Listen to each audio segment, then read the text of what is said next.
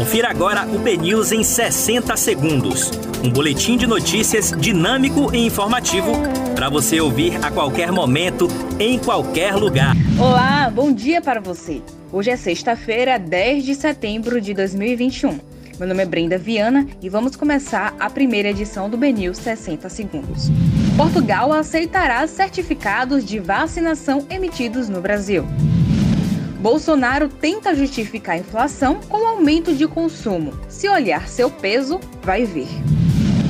Rui Costa troca comando da Companhia da Polícia Militar na Barra após sequências de crimes na região.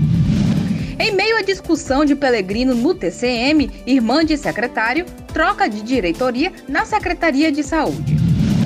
Salvador inclui adolescentes de 16 anos na vacinação contra a Covid-19 nesta sexta-feira. Após ser afastado, PC reaparece nas redes sociais e é hostilizado por seguidores.